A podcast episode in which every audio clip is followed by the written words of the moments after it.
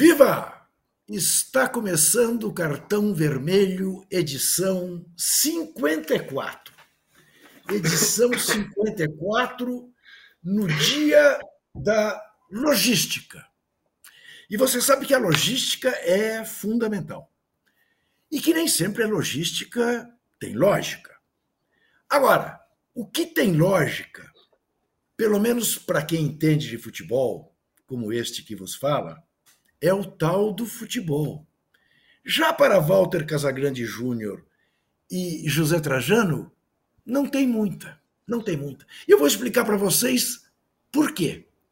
Eu estou aqui com o que nós previmos no último programa sobre Copa do Brasil e sobre Manchester City e Manchester United. Saibam vocês, foram palpites para nove jogos: os oito da Copa do Brasil e a final da Copa da Inglaterra. Adivinhe você que nos vê quem acertou sete? Papai aqui. Papai aqui. Boa, né? Casão! Casão acertou quatro. Quatro. Trajano também acertou quatro. O que o que eu acertei sozinho?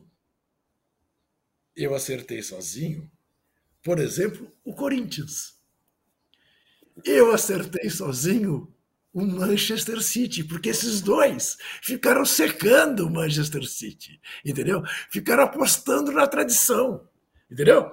E eu acertei sozinho, Coringão, que são dois times ali, né? Dois times ali, professor Inclu inclusive, inclusive os adversários também são ali. E, e, os adversários ali, né?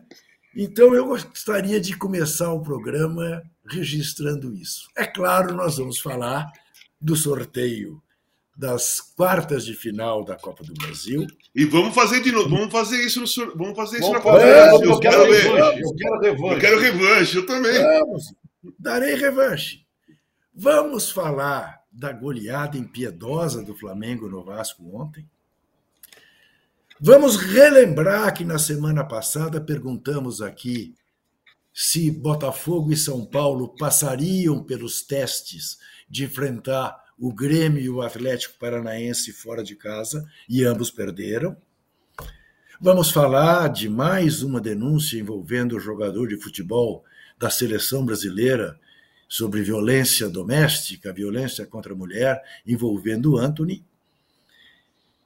E em relação ao clássico de ontem no Maracanã, está correndo um meme que a torcida vascaína, quarta maior torcida do país, não merece. É mais ou menos assim o meme. O cara no telefone, alô, é da Volkswagen? Sim, é da Volkswagen, que posso ser útil? O senhor tem gol para vender? Não, não, não, o Vasco ficou com todos. Não chega a ter graça, né, Casão?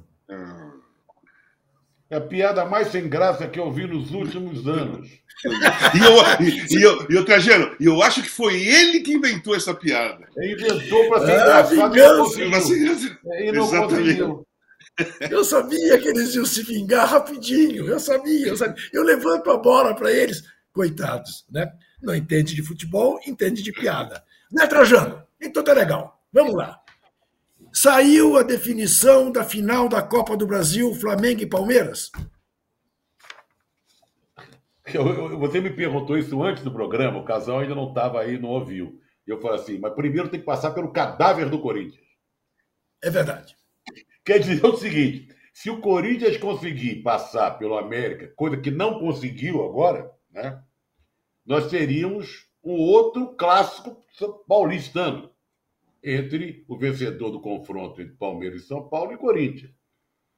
Agora, se alguém saiu na boa, foi o Corinthians, mesmo tendo perdido o América do, e também o Grêmio. Eu acho que os dois que pegaram adversários teoricamente mais fracos, né? Porque o Flamengo e o Atlético Paranaense, o Flamengo tem a tradição de perder, perder jogos lá em Curitiba. E se enfrentam também a todo momento. Eu não sei por que Flamengo e, e Furacão jogam várias vezes no ano. Palmeiras e São Paulo, Ah, o Palmeiras é favorito, mas é o São Paulo. Sei lá, pode, é um clássico aqui, primeiro jogo no Morumbi, quem sabe, pode acontecer alguma coisa. Então, Corinthians e Grêmio, eu acho que se deram bem no sorteio. Não quer dizer que já levaram, mas pegaram times que estão. O Bahia, então, não está numa situação horrível. Agora, pode dar isso mesmo, viu, Juca? Porque são confrontos de chaves diferentes, né? Palmeiras e Flamengo, podia ser uma final. Que não seria surpresa nenhuma. Que não seria surpresa nenhuma pelo que a gente está vendo até agora do Palmeiras, Flamengo melhorando, elenco, torcida, massa, não sei o quê. Ó, se você tivesse que entrar numa loja, não aqui no Brasil, vamos ter em Londres, que tem uma loja de apostas, uma em cada esquina, e cravasse lá Palmeiras e Flamengo, certamente seria o jogo que pagaria menos, não é? Porque reúne dois dos favoritos, ou são os favoritos para o título, nesse momento. O Casão, só para te dar dados para basear o seu comentário em relação a esses jogos. Veja que coisa surpreendente. Você sabe que o histórico entre Corinthians e América é apertadíssimo. O Corinthians tem nove vitórias sobre o América, o América tem oito sobre o Corinthians e oito empates. Lembrando que na Copa do Brasil de 2020 o América eliminou o Corinthians com aquele pênalti mandrake do Piton de Costas, mas eliminou. Bom, entre São Paulo e Palmeiras, o equilíbrio é absoluto. 114 vitórias para cada lado, 112 empates. Lembrando que o São Paulo andou ganhando até decisão do Palmeiras aqui em São Paulo. Né? E eliminou o Palmeiras numa Copa do Brasil, ganhou um Campeonato Paulista em cima do Palmeiras.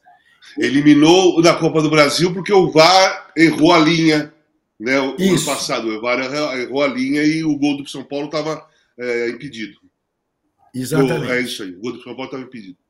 Entre Atlético e Flamengo tem essa coisa que o Zé falou, né? Dos embates recentes, o Flamengo perde na Copa do Brasil, ganha na Libertadores, mas são 75 jogos, 30 vitórias do Flamengo, 27 do Atlético Paranaense.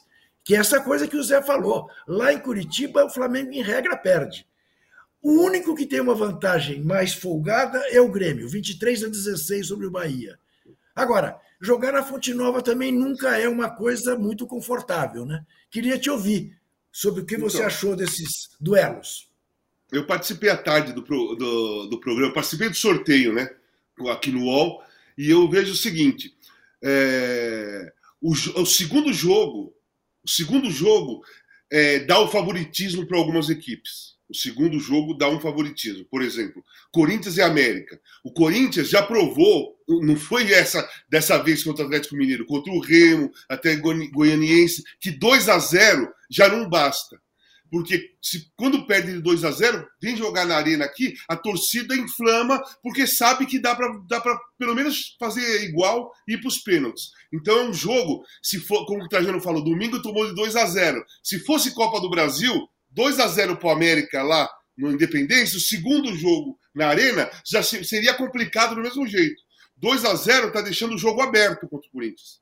Não está sendo, oh, faço 2 a 0 vou lá, seguro o resultado e passo. Não está sendo assim.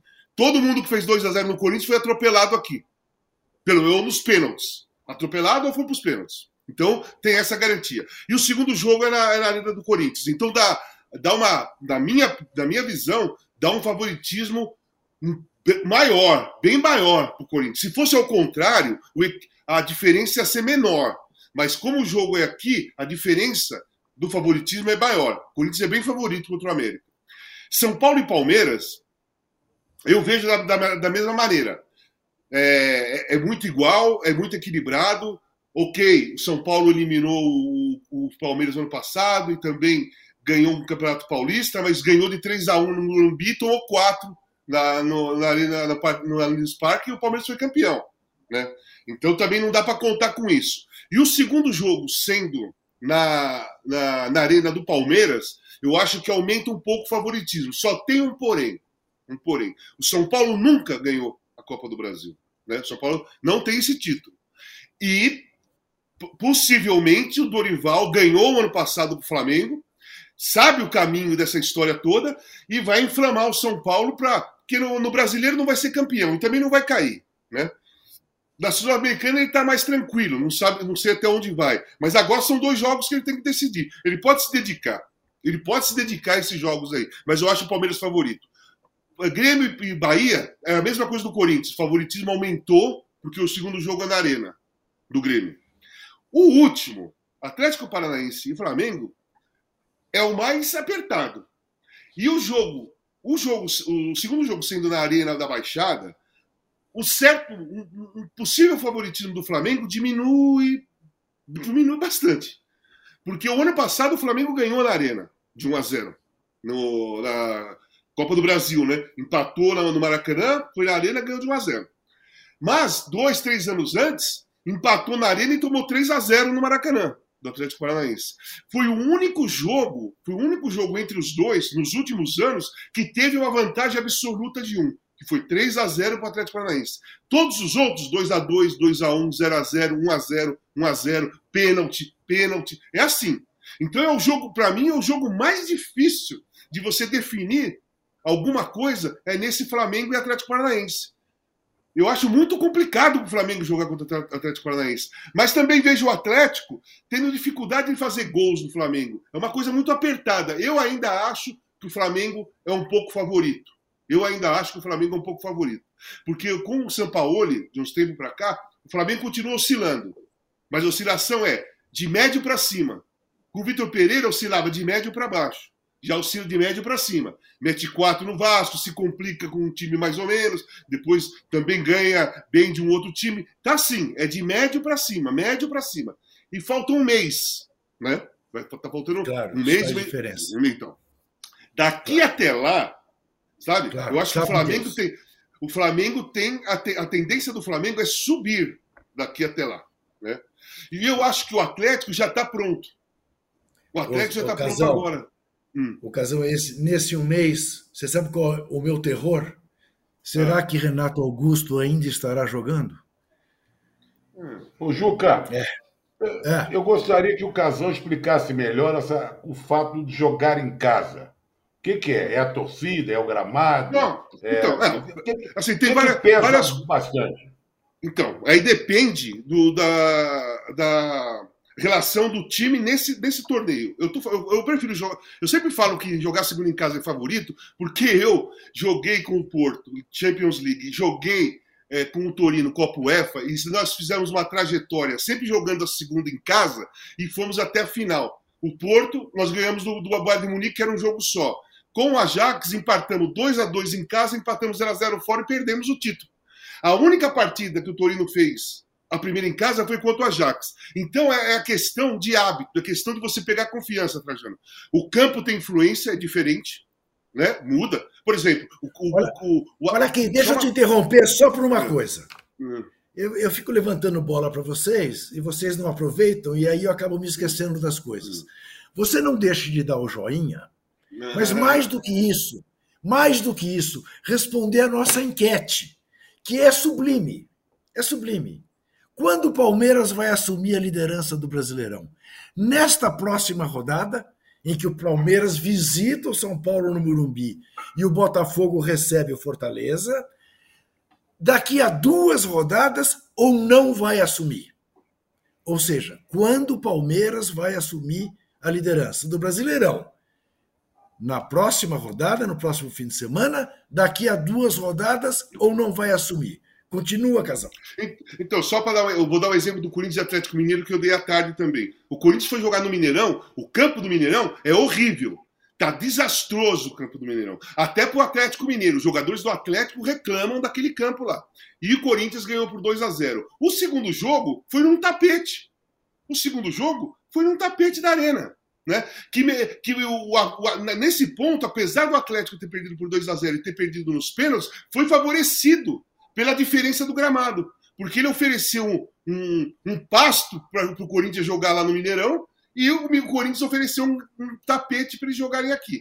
Então tem diferença. Mas a diferença maior, a diferença maior é a questão da, da confiança que você adquire. O, por exemplo, como eu falei antes, 2 a 0 contra o Corinthians já não basta para o adversário. Não basta, porque o time do Corinthians é confiante é confiante, mesmo perdendo 2 a 0 é confiante quando joga em casa. Então já não adianta mais, né? Quer dizer, é, teoricamente, até pode adiantar, mas não é uma coisa segura mais. Então, o segundo jogo, sendo em casa, o, o time jogando em casa, ele se sente mais fortalecido, porque tem um roteiro. O primeiro jogo não tem roteiro, Trajano. A primeira partida não tem roteiro. Ah, entendi. Os, do, os dois times entram para fazer algum resultado. O segundo jogo já tem um roteiro pronto. O time que joga em casa sabe quantos gols tem que fazer, ou sabe que não pode tomar, ou o adversário sabe que tem que ficar fechado. Tem um roteiro. E eu acho tá que o Atlético Paranaense, por exemplo, ele se dá bem com o roteiro na mão. Só não serve para o Zé Trajano. roteiro, né? né? Zé Trajano. Por causa do jogo contra o esporte. Você sabe, Exatamente. Você sabe que ontem, Zé, ontem eu me lembrei muito de você, porque eu me lembrei de uma cena que você antecipou que você faria num dos jogos, já não me lembro bem qual, uh, da, dos playoffs da NBA, em que você disse: Eu vou preparar uma taça de vinho, sentar no sofá para ver o jogo. Não... E não teve jogo. Foi um, um, um dos times meteu 30 pontos de vantagem de cara, não teve jogo, foi uma sem gracice. Ontem eu fiz isso com Flamengo e Vasco.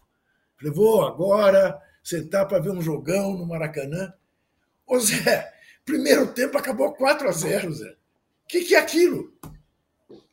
Olha, e acabou 4 a 0 porque podia ter sido mais. Né? A tendência podia. era que fosse mais. Apesar, o futebol é muito curioso, né? Você não pode. Que nos primeiros 10 minutos, vamos dizer assim, o Vasco foi melhor. O Vasco estava até mostrando uma tendência para fazer um jogo igual com o Flamengo, estava até melhor um pouquinho, né? Mas o que eu não, que eu não entendo é o seguinte: o gol do Ayrton Lucas, ele saiu desembalado numa correria do meio de campo, do campo dele, e conseguiu, conseguiu passar pelo zagueiro do Vasco, que passou nove dias sem jogar. Isso. Né? Isso que não dá para entender. Quer dizer, o jogador que tem jogado sempre, sendo fundamental, importante. Aliás, tem uma coisa curiosa no Ailton Lucas. Ele estava errando muito. Ele estava errando muito passe. Quase saiu um gol do, do Vasco com um erro de passe para trás do Ailton Lucas. Mas ele na frente é muito bom. Então lançaram uma, um passe lindo do Gerson. Ele bate o zagueiro do Vasco com enorme facilidade na, na corrida. E o time do Vasco ficou nove dias. É o único time de todos dos, desses que estão aí, dos grandes, que não está empenhado em coisa nenhuma além do brasileiro. O que mostra uma fragilidade, uma falta de personalidade, de não sei o quê, de preparo. E o Flamengo, se continuar assim, esse, eu gostei muito ali do meio de campo do Flamengo. Né? Esse Pulga com, com o Gerson, o De Rascaíta voltando a jogar bem. É, foi legal. Agora, o segundo tempo tirou o pé, o Flamengo vai pegar o Racing, que é um jogo importante, o Flamengo tem que vencer, se dá bem. Eu tenho pena desse que está aí no nosso, no nosso destaque, porque ele não está conseguindo tirar do Vasco, mas também ele não está conseguindo, mas o time do Vasco é muito ruim. Eu o time achava, do Vasco é Zé, é muito ruim, não é? Eu achava que hoje de manhã, quando ele fosse fazer a barba, o Barbieri já estivesse desempregado. Eu achei que ele fosse demitido do vestiário, mas não foi. É, também. Mas ele é não é o único responsável. Claro. Eu acho que também não, não deram jogadores para ele, a situação está complicada. O, a torcida do Vasco imaginou que a chegada do SAF é fosse a panaceia, resolver todos os males do Vasco. Chegou é. lá a SAF, vai contratar craques, a, a, os borbotões, vai trazer jogadores de seleção da Itália, da França, tirar do Milan, não sei quem, do Paris Saint-Germain, né? Vamos trazer gente de prima. Não aconteceu nada disso. É. Curiosamente, o Botafogo também trouxe jogadores desconhecidos e deu certo. Que é um trabalho também que o técnico está lá há muito tempo. Luiz mais longo, né, claro. Mais longo e tal. Vamos ver. Flamengo é a grata surpresa dessa nona rodada. Né? Havia uma desconfiança em relação ao Flamengo. Flamengo vem ganhando, às vezes não jogando bem, jogando bem só um tempo, fracassando no outro tempo. Mas ontem deu gosto de ver, porque 4 a 0 enfiar a raquete desse jeito, para quem é Flamengo, que está rindo uma orelha outra. Vocês sabem quem está no mercado? No mercado, dá uma pista. Você é atacante ou zagueiro? Goleiro? Não, é um, é um, é um atacante canhoto argentino. Tá no mercado. Lionel? Joga pelo meio. O Leonel, Leonel. Não, não, não. Lionel, Di Maria. Lionel, não. Di Maria anunciou que Maria. saiu do, do- da Juventus. E ele tá no mercado. Ele tá livre, Di Maria. Olha, tem Para uma alguma, coisa. SAP, pra alguma SAP se interessar aqui no, aqui É, no Brasil, é, eu, acho, eu, acho que esse, eu acho que esse topa jogar em algum time grande aqui no Brasil. É, que fica Tá do lado do mais perto de dele, casa, já ganhou né? dinheiro suficiente. Agora, tem uma coisa no Flamengo. E o Flamengo tem que receber um goleiro novo, que veio da Argentina, mas não Sim, pode estrear já. Eu acho daqui a um mês, se não me engano. Isso. Esse Matheus, é, o, o Matheus Cunha dá medo. Ele saindo com o pé é um negócio é, temeroso. Porque o que ele É. passa mal, você sente que ele não tem intimidade com a bola na hora que a bola está no pé.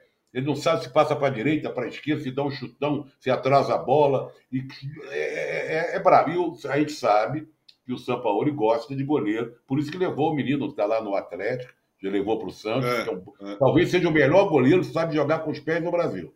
O Everton. Por isso, que, por isso que talvez o Courtois não possa jogar no Flamengo, porque ele não sabe jogar com os Isso. pés. Então o o Courtois Courtois não não ia serve. poder jogar. O Courtois, Mas no América eu garanto a você que ele tem lugar no lugar do Fernandão lá. O Walter Casagrande Júnior. É, é. Amanhã, Walter Casagrande Júnior. Na altitude de Quito, que também não é assim tão alta, o Corinthians joga contra o Independiente Del Valle, que também não é aquele Independiente Del Valle que andava ganhando de brasileiros com o pé nas costas. E o Corinthians precisa ganhar o jogo para continuar vivo e depender só dele no jogo contra Sim. o Liverpool do Uruguai aqui em Itaquera. Walter Casagrande me deu uma perspectiva otimista, porque depois que perdeu para o América, eu te confesso, Não, eu não, entrei não, não, fo- fo- fora de casa não tem perspectiva otimista. Otimista. Não tem. Não, né? O Corinthians faz três anos, se eu não me engano, se não for quatro, Isso. que Isso. sai e perde. Sai, empata de vez em quando. Sai, perde de qualquer time, em qualquer lugar, em qualquer campo quando sai. O Corinthians, eu não sei o que, que aconteceu, né? O que acontece com esse grupo de quatro anos para cá, que não, vai para fora, perde. Então não dá uma perspectiva. O Corinthians pode jogar bem contra o Independente Del Vale, ganhar e depois classificar? Pode, lógico que pode. O Corinthians está oscilando, já começou a oscilar um pouco para cima também. Fez uma grande partida contra o Atlético Mineiro. Depois jogou mal contra o América Mineiro, mas não jogou tão mal como estava jogando antes, né? Mas qual é a perspectiva? Tem que ser para você dar um para você dar um palpite, para você dar um, uma, uma opinião sobre um jogo, você tem que ver um, um retrospecto um pouquinho. Não pode só ir com o coração, né? E o retrospecto do Corinthians fora de casa, cara, é desastroso, desastroso. Talvez seja, talvez seja o pior o pior time jogando fora de casa dos grandes do Brasil. Tá certo, eu também acho. Olha aqui, eh, temos aqui dois superchats. Um do Davis Rocha, que diz que vai torcer amanhã pela Viola, pela Fiorentina, na final da Liga da Conferência, eh, contra o Feyenoord, porque amo Florença. Não, West, West Ham. West Ham, West Ham. O West, West Ham, Ham. exatamente. Muito obrigado pela correção, queria ver se você estava atento. Ah, tenho muita inveja do Trajano, diz o Davis, ah, por ter morado lá. Ah, amo Firenze, abraços ao trio. Ah, eu diria, Davis, quem não ama Firenze? Quem esteve em Firenze uma vez na vida é apaixonado por Firenze. E o Javan Pires dos Santos diz que o Palmeiras se deu mal no sorteio, porque vai entrar em campo disposto a mostrar que foi prejudicado pelo VAR no ano passado e que o Abel não consegue derrotar o Dorival Júnior. Vamos ver, vamos ver. Muito bem. Ô Zé Trajano, nós falamos aqui semana passada que esse fim de semana que passou seria definitivo para testar o Botafogo e o São Paulo. O Botafogo perdeu para o Atlético Paranaense com um golaço do Alex Santana, né? um gol maravilhoso de fora da área. E o São Paulo, mais uma vez, saiu na frente, depois de ter feito a mesma coisa com o esporte, e tomou a virada no Grêmio.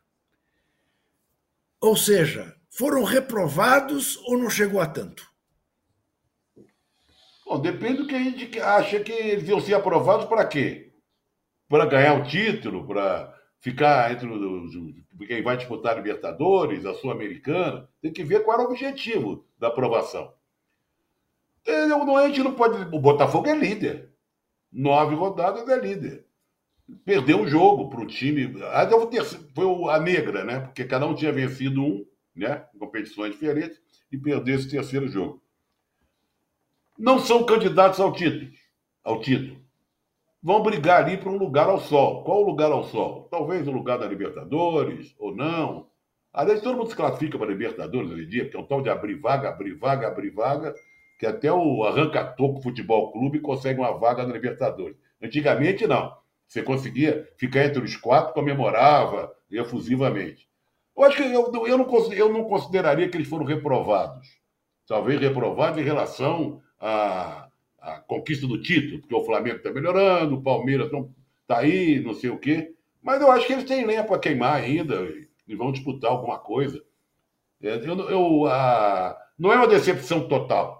Não é decepção total. O Grêmio vem bem, o São Paulo perdeu fora de cara para o Grêmio, que está bem, e o Botafogo perdeu um jogo duro. Pegar o Furacão não é fácil, não.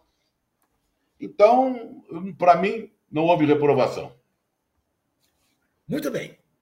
Olha aqui, vamos lembrar.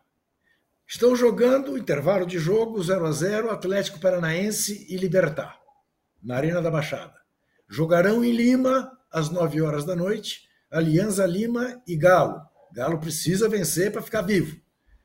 Amanhã, 7 da noite, o Internacional vai a Montevidéu contra o Nacional. O Inter está praticamente classificado, aliás, é o único invicto dos brasileiros na Libertadores, apesar de uma campanha mequetrefe. O Independiente Del Valle recebe o Corinthians também às 7 horas da noite, nesse jogo já comentado pelo Casão. O Palmeiras recebe o Barcelona de Guayaquil, nove e meia da noite, ganhando se classifica, com antecipação. E o Fluminense vai a Buenos Aires jogar contra o River Plate, nove e meia da noite, no Monumental de Nunes. Se ganhar do River, olha a surpresa, o River é eliminado da Libertadores. Eu diria que estou como São Tomé. Quero ver para crer. Lembrando que o Fluminense meteu cinco no River Plate no jogo no Maracanã. Os milionários devem entrar com o Fluminense aqui pela garganta. Esse é um jogo interessantíssimo de ser visto. E na quinta-feira, o Flamengo recebe o Racing e não pode bobear. O Racing, com empate, garante a classificação.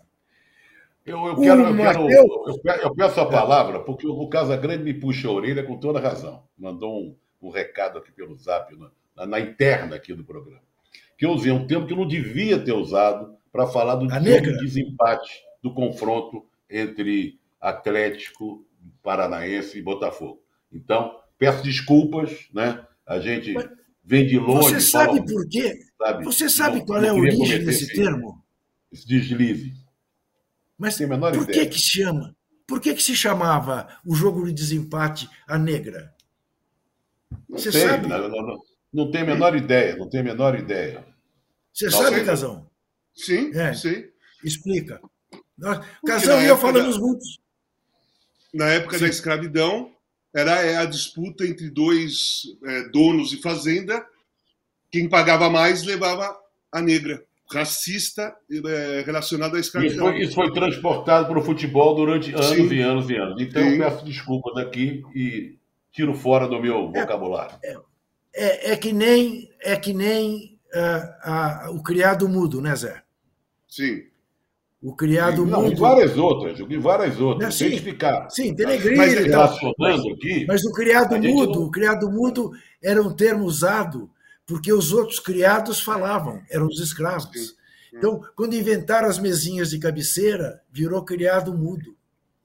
E a gente precisa, de fato, então, tomar muito então, cuidado. Isso aí, isso aí, isso aí é questão para ficar, para mostrar para as pessoas Atento. que ainda duvidam do, do, da, do racismo estrutural. Aquilo que a gente isso. ouve desde criança, e se não prestar atenção, fala mesmo, Repete. porque é normal. Repete. Tá, Isso. foi falado durante anos e anos Não, e foi anos. bom ter chamado a atenção para a gente colocar isso na conversa Ótimo. e daqui para frente, vamos em frente. Claro. Muito Né? bem. Olha aqui, o Matheus diz o seguinte: pergunta: não é melhor para o Corinthians cair da Libertadores e ficar só com a Sul-Americana e o Brasileirão? Ô, ô Matheus, embora a Sul-Americana seja o título que falte ao Corinthians, né? Porque todos os outros, o glorioso Corinthians já ganhou.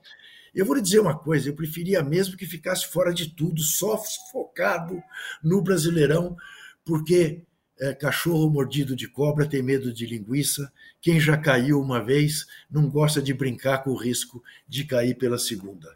Mas, enfim. Bom, e temos aí mais um caso desagradabilíssimo. O Anthony teria agredido a então namorada, que foi, prestou conta, fez boletim de ocorrência. E estamos aí de novo com o novo caso. A delegada pediu para a mulher que o acusa que faça exame de corpo de delito. Ela diz que ele esmagou o dedo dela. Enfim, impressionante como os jogadores da seleção brasileira incorrem tão é, frequentemente envolvidos com casos de agressão a mulheres. Isso não era assim, né, Casão? Não, não, não era assim e, e, não é só jogadores da seleção brasileira. Isso que, o que está acontecendo, o que eu acho que está acontecendo, mas principalmente dos jogadores brasileiros, é uma soberba, uma arrogância muito grande de achar que é superior a outra pessoa, principalmente a mulher. Não, não eu não estou generalizando, quero, quero deixar bem claro isso, eu estou falando daqueles que estão fazendo isso. Né? Porque é muito isso. O caso do Daniel Alves que é estupro, é muito isso. E de agressão também, né? Uma coisa que você não admite que a outra pessoa discuta ou é, discorde alguma coisa e você se acha no direito de agredir porque é uma mulher, entendeu? É uma questão de soberba e de arrogância perigosa na, no, no mundo de hoje, porque isso vem através do que? Da mudança de vida repentina, de ganhar muito dinheiro de uma hora para outra e não ter uma estrutura é, psicológica, né, mental para entender a mudança. Que a mudança é, é, exclusivamente social, não é uma mudança de poder.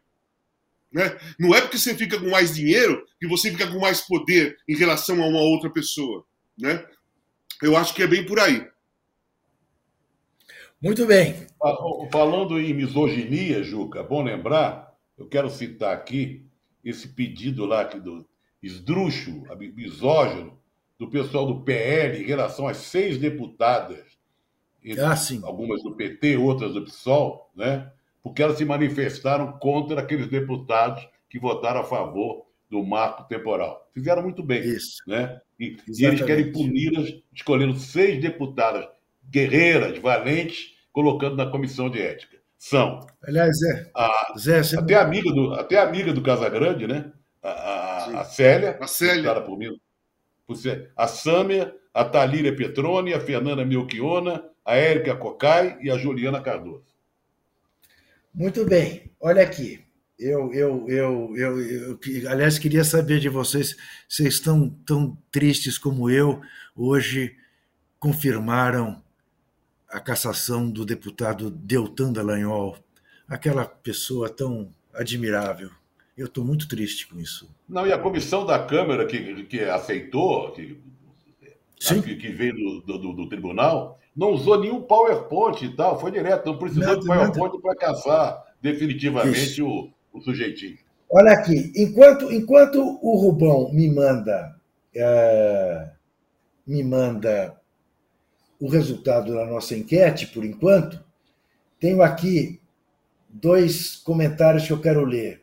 O Pedro Barreto perguntando se foi um erro o Sampaoli não ter feito as cinco alterações ontem, tendo um jogo importante na quinta-feira, o Sampaoli é de pouco mudar o time. Quando está indo bem, ele deixa e diz uma coisa que o Casão, aliás, às vezes repete.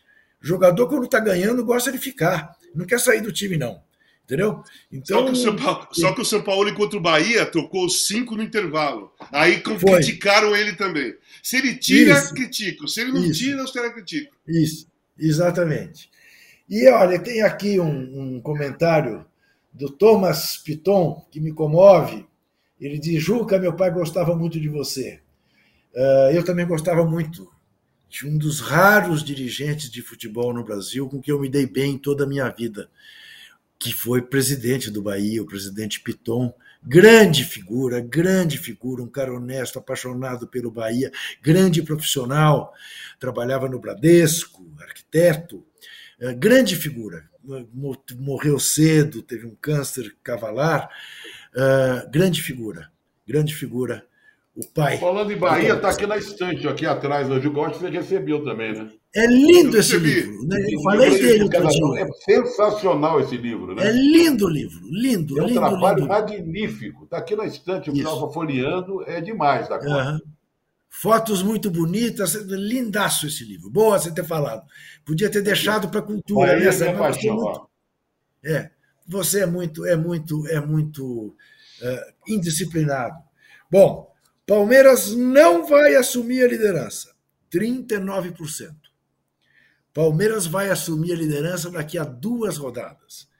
37%. Vai, vai assumir na próxima rodada. 24%. Nós vamos fazer um rápido intervalo e voltaremos em seguida.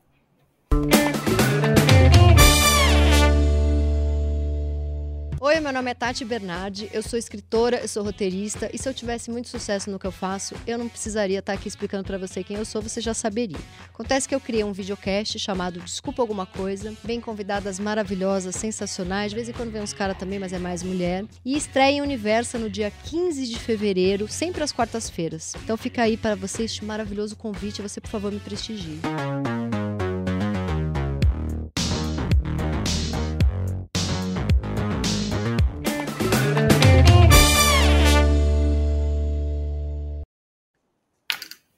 Estamos de volta com a edição 54 do Cartão Vermelho e eu quero fazer uma recomendação de uma leitura e uma recomendação de um filme. Casão também quer fazer uma recomendação de um filme. E Zé Trajano tem uma homenagem a fazer por uma perda que a música brasileira teve hoje.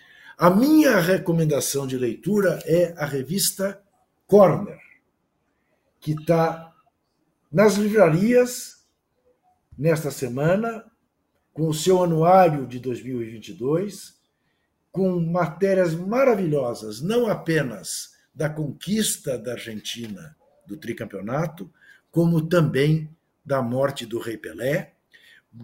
Uma, edição realmente muito bonita. Essa revista é uma revista rara uma revista rara uh, que só honra os revisteiros brasileiros. Uma revista feita com sangue, suor e lágrimas, com muita garra, mas é uma revista belíssima. O filme está na Netflix. O título é 1976. É um filme sobre o Chile de Pinochet. Mas é um filme sobre uma família pequeno-burguesa cuja mãe, cuja chefe da família, a mulher,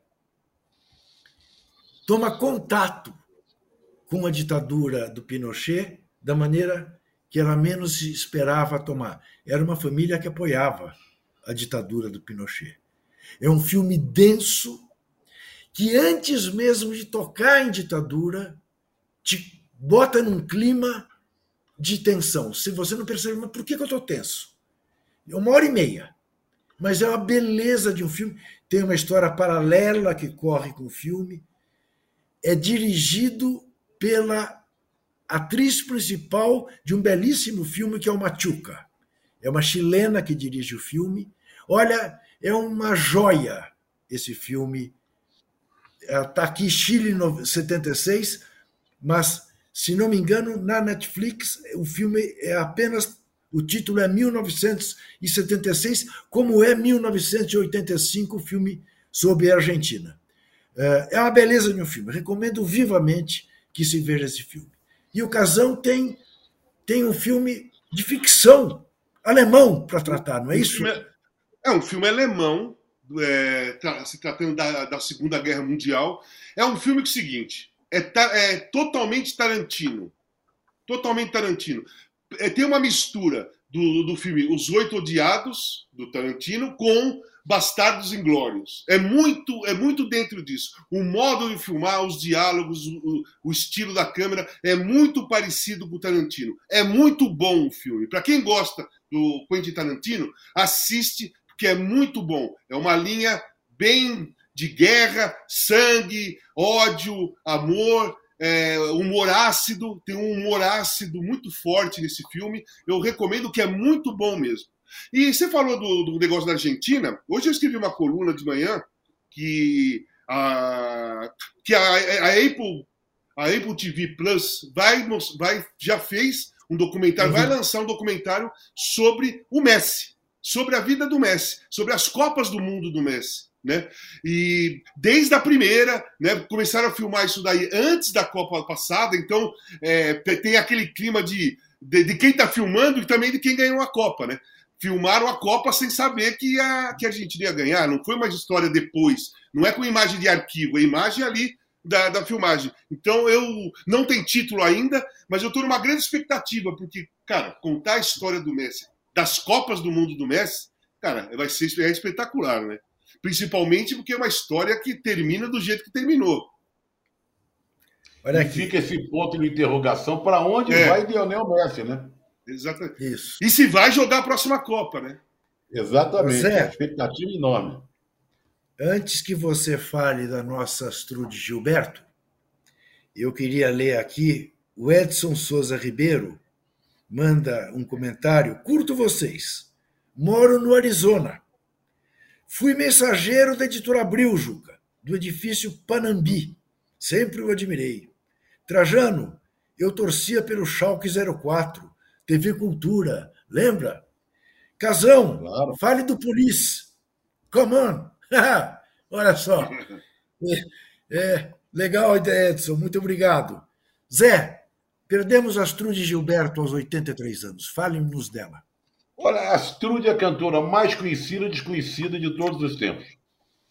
Porque a gravação dela de Garota de Ipanema em inglês talvez seja ou é a música brasileira mais tocada mundo afora. Essa gravação dela em inglês. Só que muita gente ouve, como foi gravado em 1963, não sabe de quem se trata. A não ser o pessoal muito ligado em música, faz muito tempo. Ela, ela largou a carreira de cantora faz muito tempo. Né? Ela, ela foi casada com João Gilberto. Essa música, inclusive, foi gravada por acaso, porque era uma gravação do Stan Getz, grande saxofonista de jazz americano, e o João Gilberto. João Gilberto levou a mulher, porque ela era casada com o João Gilberto, e ela acabou gravando Garota de Ipanema em inglês, falava bem inglês, com aquela voz suave e tal. E foi, fizeram um single dessa, dessa, do álbum, e um sucesso retumbante, que colocou a Astrude como vencedora de Grêmio, uma carreira, ela continuou com o Stan Getz, depois largou o conjunto do Stan Getz, se apresentava com o João Gilberto, separou do João Gilberto, teve uma carreira durante alguns anos. Mas a gravação de Garota de Ipanema, em inglês dela, é um negócio, você, você vê filmes que aparecem no fundo musical. Você entra no elevador em outros países está tocando. Você entra em algum restaurante, algum bar, está ela cantando Garota de Ipanema. É um negócio impressionante. E muita gente não sabe de quem se trata. Então é um ícone da Bossa Nova. Ela morreu aos 83 anos. Estou vendo aqui a capa do Liberação, né? Que o mundo inteiro repercutiu muito a, a morte da, da Astrude, mesmo estando fora é, do circuito, mano, mesmo tendo parado com a carreira faz alguns anos. É, é, é muito curiosa a carreira dela, porque ela, ela não era uma cantora, ela foi para os Estados Unidos como mulher do João Gilberto. E lá se revelou uma cantora através da gravação de Garota de Ipanema.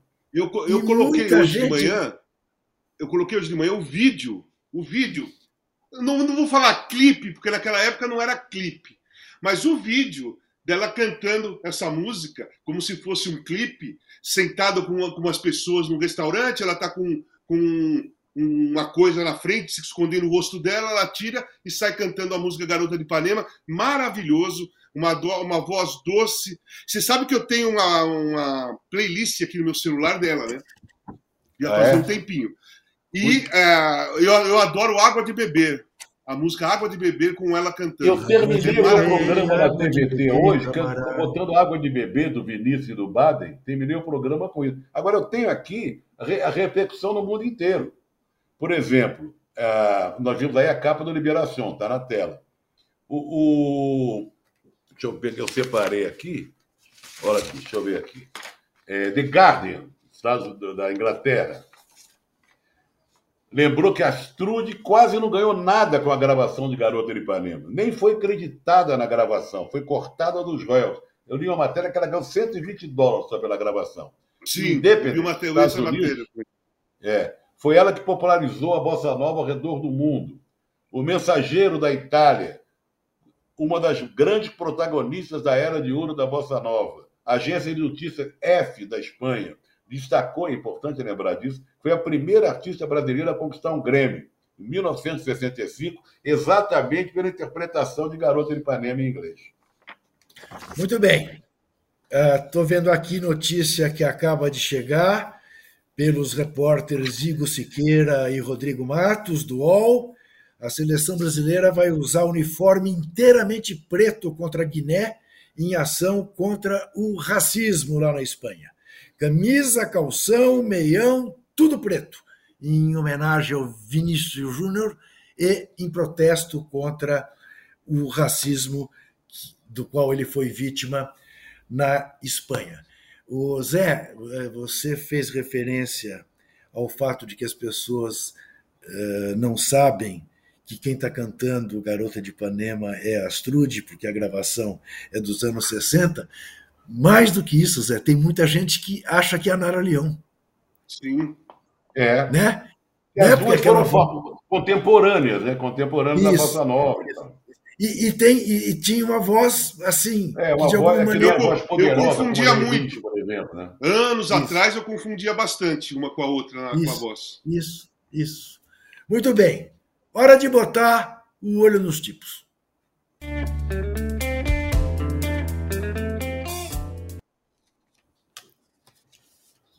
E eu quero botar o olho nos tipos para falar da continuação de um assunto grave cada vez mais surpreendente e uma belíssima reportagem de Tatiana Furtado em O Globo, contando a história dos antepassados nazistas do tenista Tiago Wilde.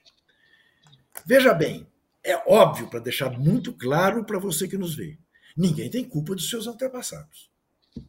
Obviamente, ninguém tem culpa dos seus antepassados. Não me acuse pelo que eventualmente meu pai tenha feito, meu avô tenha feito, meu bisavô tenha feito. Embora possa garantir a vocês que eles não fizeram nada demais, de mal. Mas, enfim, ninguém tem culpa dos seus antepassados. Só que o rapaz tem orgulho de contar que os antepassados dele, por parte de mãe, bisavô, tataravô, eram nazistas. E o bisavô acolheu Hitler, ensinou a vida para Hitler. Ele põe numa mensagem para então namorada que ele agrediu e assediou. Ou seja, esse rapaz é um perigo, infelizmente. Eu me vi torcendo por ele quando ele jogou contra o segundo do mundo. E fiquei muito decepcionado tão logo soube da sua história.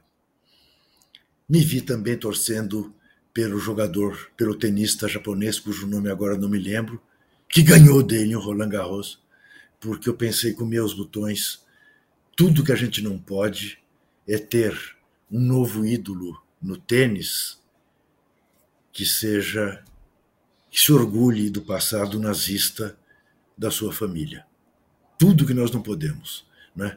Ainda bem que Biadade, que não tem nenhum parentesco com Fernando Haddad, tá? só para deixar claro, uh, Biadade continua firme, joga amanhã, seis horas da manhã, quem sabe, né? galgue mais um parâmetro, como diria Sebastião Lazzaroni lá em Roland Garros. Eu queria elogiar, registrar a matéria da Tatiane Furtado, que foi buscar essa história, né? E foi traz os nomes e tudo mais de quem são esses personagens da família do senhor Tiago Hilde. Nós ficamos Algum comentário? também de, de olho nos tipos, né? Uma foto. Raramente a gente coloca. Ah, sim.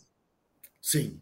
Temos uma foto magnífica que está dando muito o que falar do é. Luar no Corcovado. Olha Uma maravilha, né? Eu peguei o nome Fantástico. do fotógrafo, a entrevista dele, é o Leonardo Sens, tirou a foto da Praia de Caraí para 11 quilômetros de distância para o Morro do Corcovado, onde fica o Cristo, que levou três anos tentando fazer essa foto ficar desse jeito. Ele pesquisava tempo, tá com neblina, nuvem, não sei o quê, a posição da Lua. Durante três anos ele tentou chegar a esse ponto e chegou. Temos que registrar aqui, dar parabéns para o Leonardo Seis, lá de Niterói. Que foto espetacular, né? Espetacular. É né? lindo. Agora, Praia de Caraí é Niterói, né, Zé? É Niterói. E, é, é, o pessoal brinca, que, e aí ficou comprovado que é a melhor vista do Rio de Janeiro. É verdade. fica do outro lado da Bahia. É, do outro lado, do lado da Bahia. O Rubão, continua 0 a 0 Atlético Paranaense e Libertar. E eu queria saber da nossa enquete. Eu, eu tinha, eu, temos uma combinação com o Rubão, se sair um gol lá no Arena da Baixada, mas até agora não, estou frustrado, estou frustrado, porque eu sempre falava isso. Bom, tudo bem. Como é que nós estamos da nossa, da nossa enquete? Vamos ver. Vamos ver, o Rubão é rapidíssimo. Não vai assumir a liderança. 40%. Vai assumir só daqui a duas rodadas. 38%. Vai, a, vai assumir na próxima rodada. 22%. Eu diria que os 22% são os palmeirenses raízes. Né? Aqueles que. Cá, os o 38% são os palmeirenses mais tranquilos, ah, não temos pressa, vamos assumir. E os 40% são aqueles que não querem, em hipótese alguma, que o Verdão assuma a liderança. Mas eu tenho uma má notícia para esses. Parece inevitável que isso aconteça.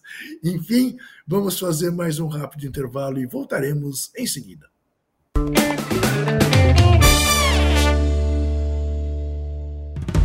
O podcast UOL Investiga, A Vida Secreta de Jair, mostrou o envolvimento direto do presidente da República, Jair Bolsonaro, num esquema ilegal de rachadinha. Agora, na segunda temporada, o esquema é outro. Eu sou Juliana Dalpiva e vou contar para você sobre as relações que o Bolsonaro e os filhos construíram com esses policiais que entraram para o crime. Não se pode estigmatizar a milícia, em especial os policiais que estão envolvidos nesse novo tipo aí de policiamento, vamos dizer assim e vou trazer um quadro geral de quem o clã premiou com medalhas e emoções ao longo de 20 anos. Spoiler: essa lista tem PMs acusados de corrupção, lavagem de dinheiro e homicídio. Você pode ouvir o podcast UOL Investiga Polícia Bandida e o Clã Bolsonaro no UOL, no YouTube e em todas as plataformas de podcast.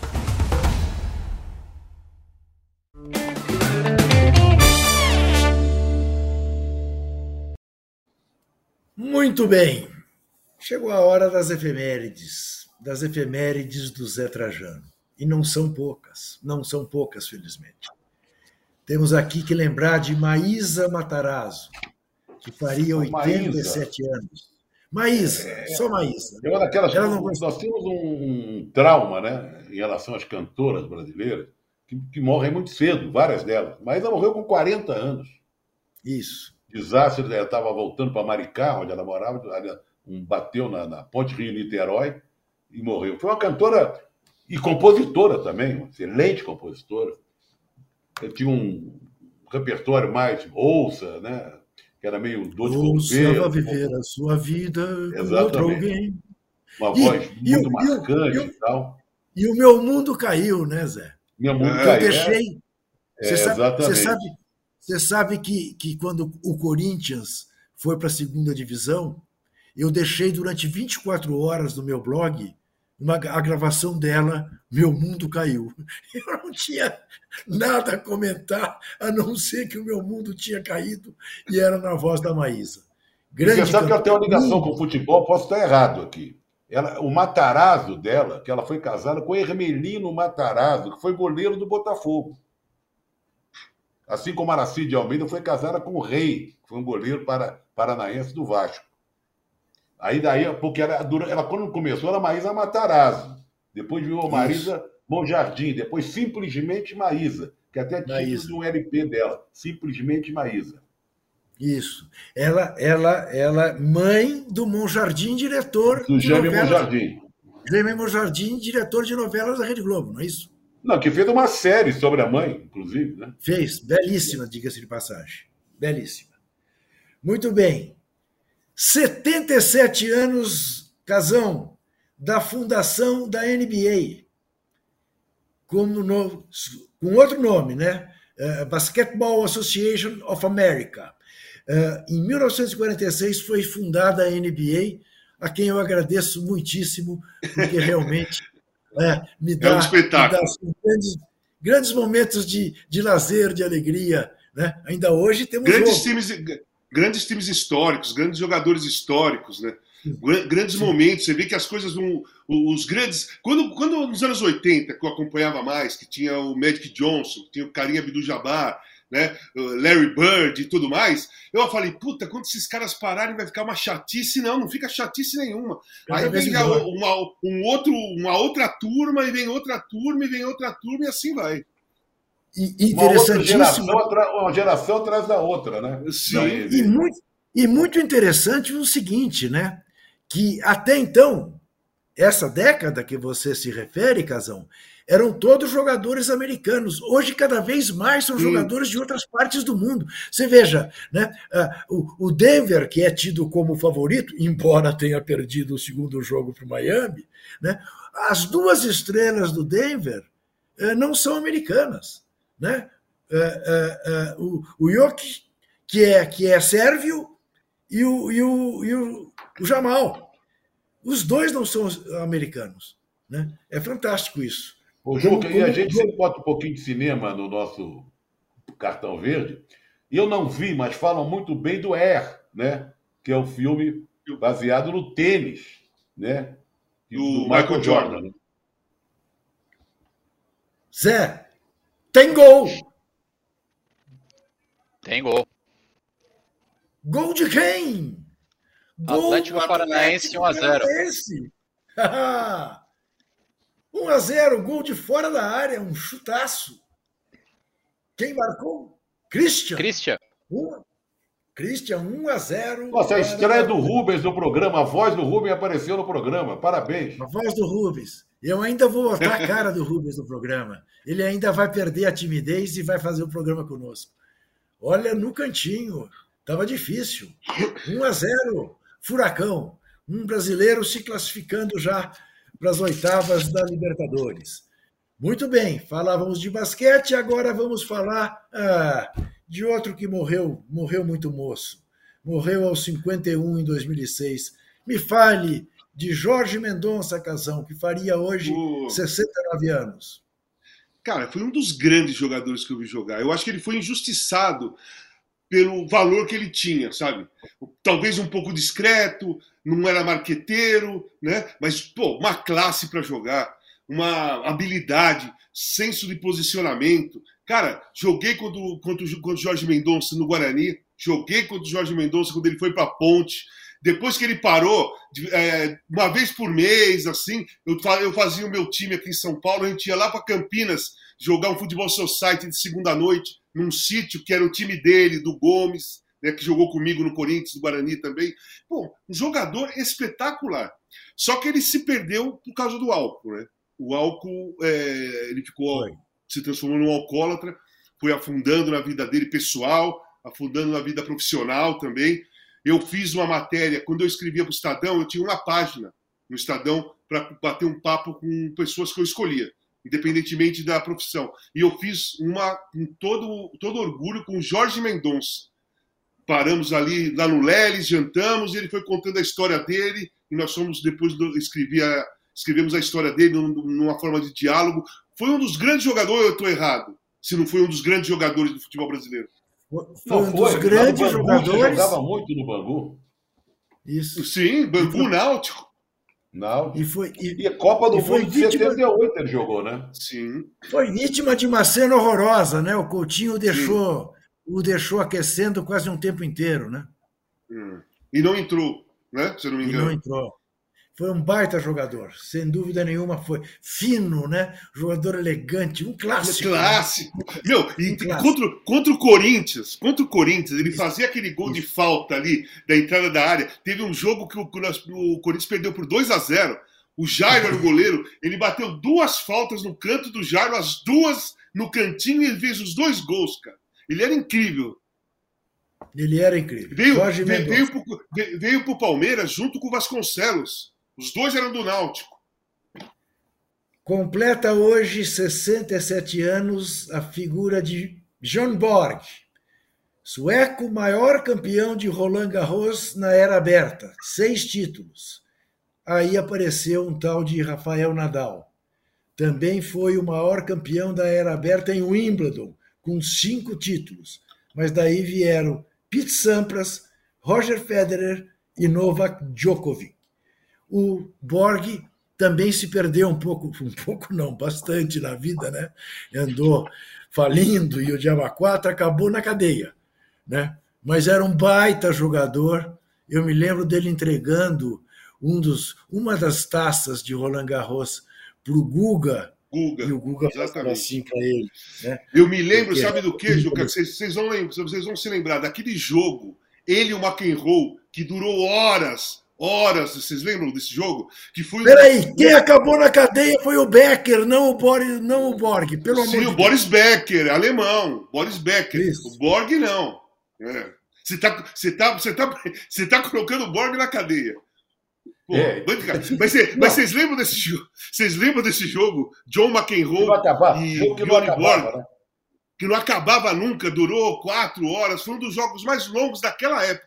Depois os, os jogos foram ficando mais equilibrados. Mas lá nos anos 70, no começo dos anos 80, foi o jogo mais, o jogo mais longo que tinha, uh, tinha acontecido até aquele momento. Eu era Você fã sabe, do McEnroe.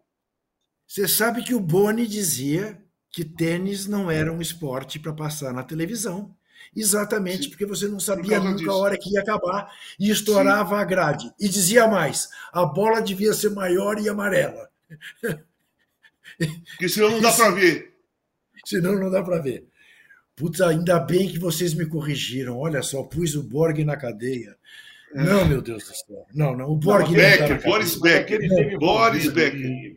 Boris Becker. Envolvido aí em situações complicadas, de grana, isso teve. Mas na cadeia ele não foi. Isso. Lula Pereira faria 67 anos, morreu em fevereiro de 2001, aos 64, amargurado porque era um dos poucos treinadores negros e não tinha dúvida em dizer que era discriminado Sim. por ser negro. Você sabe que ele fez, ele fez dupla de zaga com. Putz, agora eu ia falar treinador, Levi Cooper. Levi Cooper. No Santa Cruz. Era Lula Pereira e Levi Cooper. Levi, Levi o Levi era quarto zagueiro Cruz. e o Lula Pereira era zagueiro central. Grande treinador. Bom, também completa hoje 62 anos. Steve vai. Vai, Casão, vai, vai. Me conta quem é esse Steve vai. Vá, vá. Pô, Steve, Pô, Steve vai é um dos maiores guitarristas de todos os tempos. Virtuoso. É. Tá, estava aqui no final de semana. Ele tocou no Festival de Blues aqui no Ibirapuera. Veio o Buddy Guy e veio Steve vai. Hã? Tomei café com ele lá na lanchonete do Ibirapuera. Então, então eu vou contar uma história para vocês. Tem um filme que se chama Encruzilhada que conta a história do primeiro bluseiro da história, o Robert Johnson, lá nos anos 30. Robert Johnson foi o cara que fez, uma, fez um acordo, a história, né? A história diz, ele fez um acordo, um pacto com o diabo, porque ele não tocava bem e ele queria tocar blues e na, e na cidade dele os caras deixavam ele de lado, não prestavam nem atenção. Ele sumiu um tempo, voltou e virou o grande Pô, influ, influenciou Rolling Stones, todas as bandas são influenciadas por Robert Johnson. E no filme Encruzilhada, ele é o guitarrista que representa o diabo E aquele garoto que fez o Karate Kid é o, é o guitarrista que representa o Robert Johnson, para pegar uh, o acordo, né? O acordo. É um grande filme musical que conta a história desse bruzeiro e ele participa. Steve Vai, vocês têm, ó, posso falar uma coisa? Vocês precisam estudar um pouquinho outros tipos de música, hein?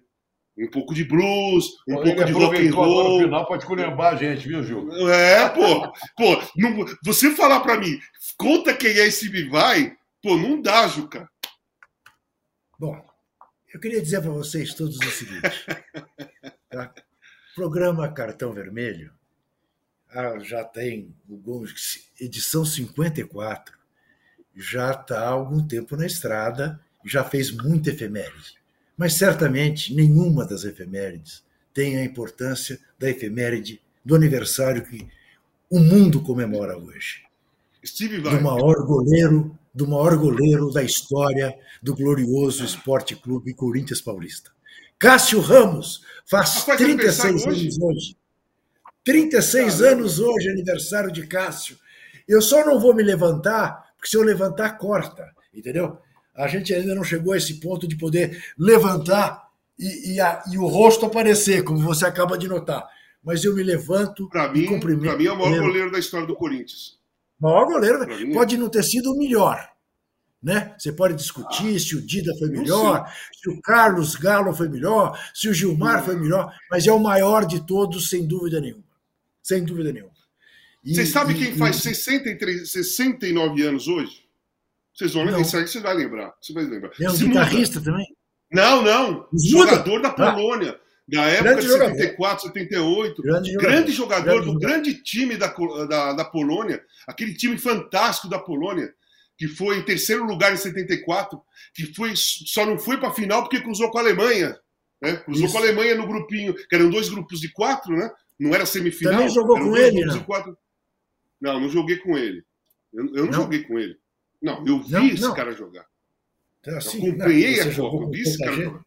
Tá, não, você não, jogou não. com tanta gente e você é gato, que você é história dos 60 anos. Não, eu poderia, poderia, ter jogado com ele, que ele tem 69 anos, eu joguei com um monte de cara que tem 69 anos. Exatamente. 68. Por isso que eu perguntei.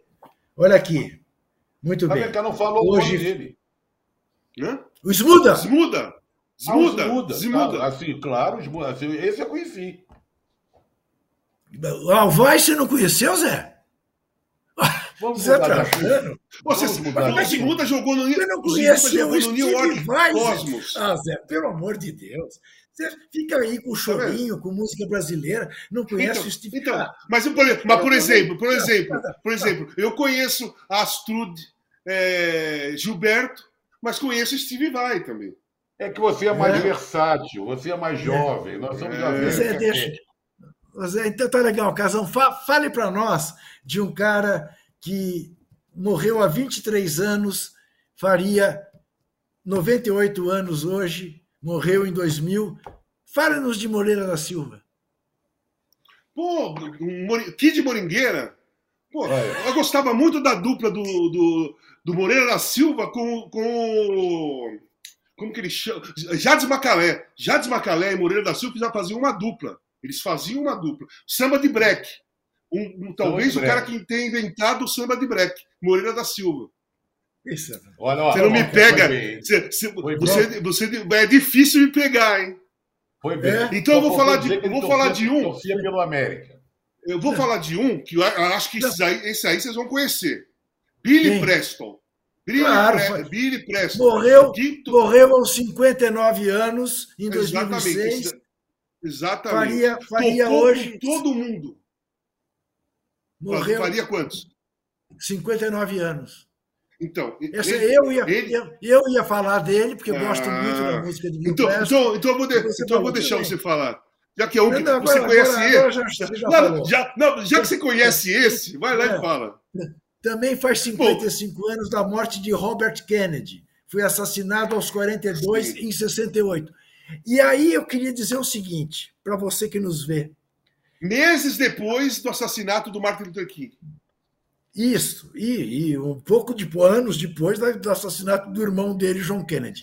Eu quero dizer só para você o seguinte: há todo um folclore, um romance em torno da família Kennedy. Mas é bom que você saiba que a família Kennedy era uma família de gangsters. Gangsters. E que um deles, simpático, sedutor, casado com uma linda mulher, Jaqueline, Jaqueline Kennedy, que depois virou Jaqueline Onassis, casou-se com um milionário grego. Uh, era uma família, era uma família de gangsters e John Kennedy foi fartamente responsável pelos horrores da guerra do Vietnã. É bom a gente. Porque é uma coisa meio assim que fica romanceada, os Kennedys. Não se deixe enganar pelo glamour de Hollywood. Só uma coisinha, Também... não, não, só uma coisinha, não pode ser injusto com o Billy Preston só falar que ele, que ele faria aniversário e vai embora. Né? Billy Preston foi um dos grandes músicos da música americana, da música negra americana. Ele, ele tocava com, ele tocou com todos os, os, Beatles. Ele tocou com Ringo Starr, ele tocou com George Harrison, ele tocou com Paul McCartney, com John Lennon. Todo mundo que ia fazer um disco de estúdio, o Billy Preston fazia parte da, da banda que ia tocar. Né? Inclusive, ele fez parte do disco de Bangladesh, uma, um evento que o George Harrison fez em 71 ou 72 para arrecadar dinheiro por causa do terremoto de Bangladesh. E o Billy Preston é, participou. E participou da homenagem em 2005, se eu não me engano, ao George Harrison. Também, ele também participou. É um grande músico, um grande cara da, dos anos 60, 70, dos anos 80 também. Não Casão, podia passar batido. Oi. Casão, tirou daqui. Tirou daqui. Tudo bem, tá? Bom, e também morreu, morreu 62 anos atrás, aos 85 anos, o grande psiquiatra, né, um dos grandes contribuidores da ciência da psiquiatria, o velho Carl Jung, está uh, aí com essa com o seu indefectível cachimbo. Uh, tem toda uma escola né, da psicologia junguiana que o segue, como tem os freudianos e tudo mais. Grande figura. Eu gostaria muito de ter batido um papo com Jung, mas não foi possível. O Jung que eu conheci e conheço mais de perto é o Milton Jung, apresentador, grande jornalista da CBN, meu amigo. Uh, muito bem. Uh, agora nós vamos dar, antes do cartão vermelho, e eu peço que já deixem preparada a vinheta, porque, em, em, regra, esquecem de pôr a vinheta. Eu quero dar um cartão dourado muitíssimo especial para um cara que agora eu virei mas fã número um dele. Nesse time do Pepe Guardiola, nesse time do Haaland, nesse time do gêmeo Kevin De Bruyne, tem um alemão que é mais decisivo que eles todos. Gundogan. Gundogan fez os dois gols do City na final da Copa da Inglaterra, dois golaços, dois golaços. O primeiro aos 12 segundos, uma bola de fora da área. Indefensável. Meteu no ângulo. Baita jogador esse cara, não pode sair do City por nada, ninguém sabe qual é o futuro dele. E eu queria dar um cartão dourado o segundo gol, o De Gea demorou, três horas para cair. Tem, vamos reconhecer isso. De Gea demorou três horas frente, e né? meia. Não, mas tinha três horas e meia. tinha, desculpa, tinha mas demorou para demorou para cair. Vamos lá. Tá. Continua. Tá. Continua com seu cartão não, dourado com o Gundogan. Não, veja se eu ia diminuir né, uma das efemérides que você falou com tanto gosto. Né, se fosse... Não, mas tudo bem. Diminuir o, o meu cartão dourado. Você tem um cartão dourado para dar para alguém, Volta Casagrande? Não, não, não tenho cartão dourado para dar para ninguém. Não me, não, não me lembro. Não, não, prestei atenção em muita coisa, não, nesse final e de você, Zé Trajano, tem, não? Eu, eu, eu, eu vou no Gundogan também. Agora tem que lembrar que ele fez um gol com cada pé, né? Primeiro Isso. com o pé direito, não foi? Isso. é um baita jogador. E as enfiadas de bola, a visão não, não, de eu, jogo. Eu, eu, eu, eu, daria, eu, eu me daria um cartão dourado, porque você tentou me pegar com o Moreira da Silva e se deu mal. Então, eu mereço um cartão dourado nesse momento por causa do Kid Moringueira.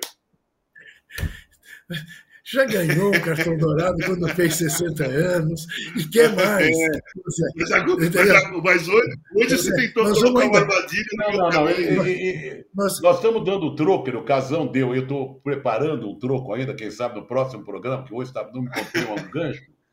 Do início que você fez sacaneando a gente, né? De, do negócio, Sim. do bolão, essa coisa toda. Tá aqui. Você quer que eu mostre de novo? Não, não precisa.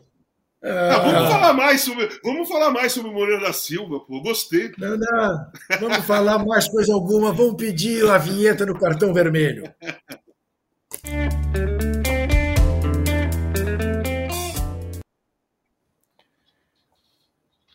O meu. O Rubão está dizendo aqui que o cartão dourado dele é para o Steve Vai. Isso, é um, isso é, um, é um outro traíra, entendeu? Zé, nós estamos muito mal cercados. A gente tem que tomar muito cuidado, andar colado na parede. O meu cartão vermelho, eu, eu, juro que eu dou com dor no coração, porque eu não queria dar. Eu até reconheço que não era o melhor time brasileiro sub-20, porque um bando de bons garotos ficou por aqui, né? O Hendrick, o Pedrinho, não sei o quê. E, e, Rubão,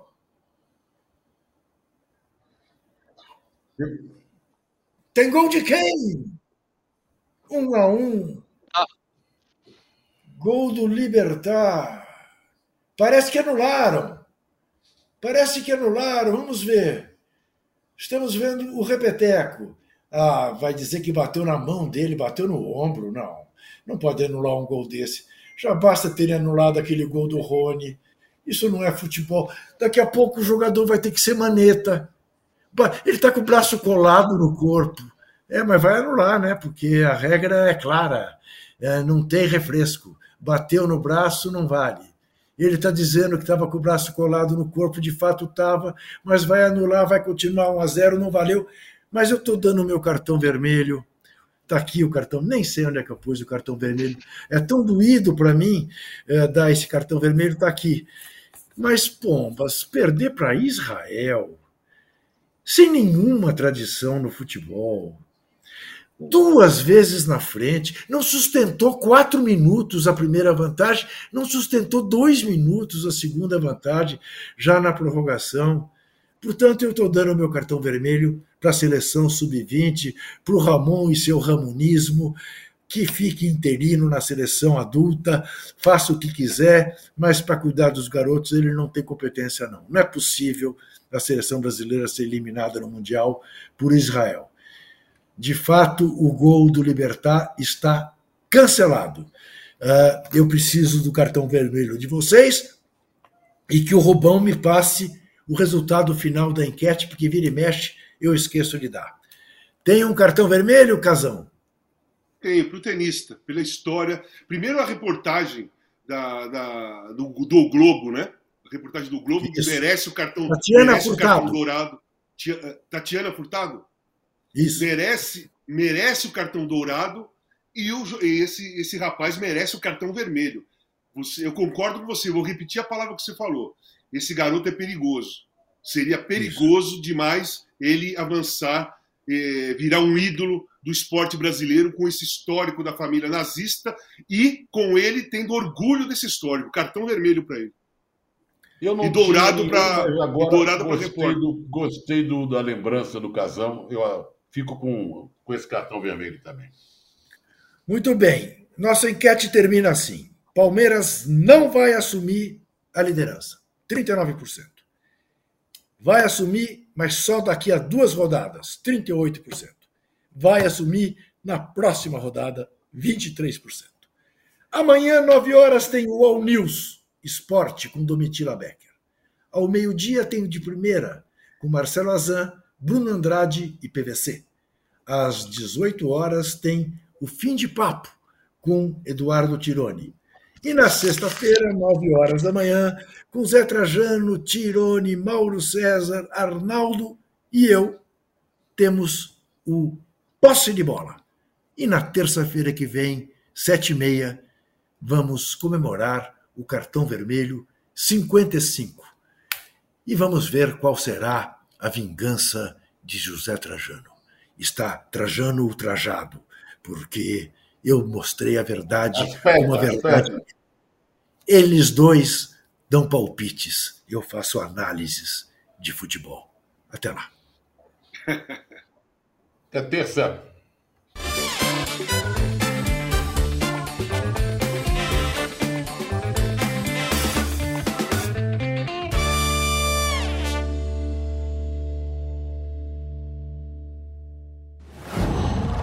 Qual